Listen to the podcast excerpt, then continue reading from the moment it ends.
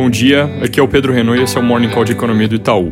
Hoje, foco nos mercados internacionais deve ser a divulgação do PCI nos Estados Unidos, que é o índice de inflação com gastos pessoais que o Fed monitora mais de perto para calibrar a política monetária. Nossa projeção para o núcleo do PCI é alta de 0,47% no mês e 2,8% no ano contra ano. Está um pouco abaixo do consenso de mercado, que é 0,6% no mês e 2,9% ano contra ano. Surpresas para baixo aqui aliviam a perspectiva de retirada de estímulos, para cima cima causam exatamente o contrário. Além disso, hoje o presidente Joe Biden deve apresentar a proposta de orçamento para o próximo ano fiscal, com previsão de 6 trilhões de dólares em gastos concentrados nos pilares que ele já vem endereçando de infraestrutura, saúde, educação e outros serviços sociais, um volume que, se confirmado, leva o gasto do governo americano para o maior patamar desde a Segunda Guerra está fazendo barulho no noticiário, mas aqui é importante lembrar que não tem nada muito novo, não é um novo pacote de 6 tri, e sim a consolidação em uma peça orçamentária dos pacotes que eles pretendem fazer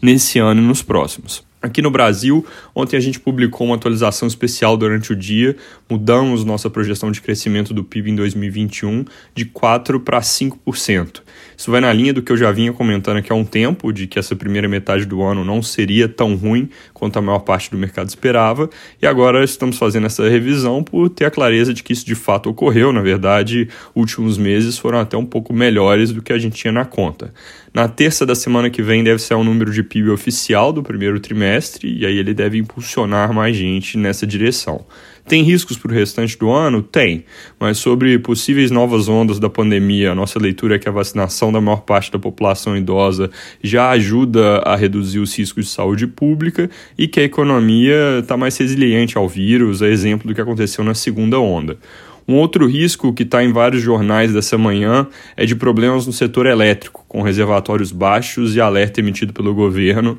sobre a possibilidade de crise hídrica no país, em especial nos estados da bacia do Rio Paraná, que são Paraná, São Paulo, Mato Grosso do Sul, Goiás e Minas Gerais. A reboque dessa notícia surgem discussões sobre risco de racionamento de energia no país mas aqui vale mencionar que a probabilidade de que isso ocorra nos parece baixa. O que é certeza é que os próximos meses vão demandar o uso elevado de usinas térmicas, então tem uma chance boa de a conta de luz fechar o ano mais cara, com bandeira vermelha 2, que é o nível que a Enel deve colocar hoje, e aí pode ficar indefinidamente, e que também é, pode acabar resultando essa pressão de uso de mais usinas térmicas em reajuste de tarifas para o ano que vem. Para 2021, isso significaria essa bandeira vermelha 2, 0,2 pontos a mais na inflação, ou seja, se ocorrer, leva a nossa projeção de 5,3 para 5,5%, caso esse seja o nível de bandeira em dezembro, e pode ter impacto similar para o ano que vem. Voltando na chance de racionamento ser baixa, o Brasil teve de fato um regime de chuvas muito ruins nesse início de ano, mas em termos de nível de reservatórios, a gente está hoje bem próximo de onde estávamos em 2018. Os próximos meses devem ser de chuvas ruins, mas essa é a estação seca, onde tipicamente já vem pouco. E aí, se a gente usar mais térmica que o normal durante esse período, repetindo, por exemplo, o padrão de 2014, o país deve chegar em novembro, é, que é a próxima estação chuvosa, com nível ainda ok de reservatórios. E aí é lá no fim do ano que, se chuvas vierem ruins de novo, aumenta o risco de algum tipo de interrupção de suprimento de água ou energia. Mas precisa ser algo bem ruim mesmo, muito distante da média, e e aí a probabilidade de acontecer é baixa. Então, nesse sentido, o noticiário sobre o assunto deve ficar preocupante por um tempo, a inflação pode ter pressão adicional, mas na prática o risco não nos parece ser alto e, inclusive, vale comentar, o Brasil hoje em dia tem mais geração eólica e solar que no passado. Não é muito como proporção da matriz, mas ajuda a dar uma segurada em anos ruins.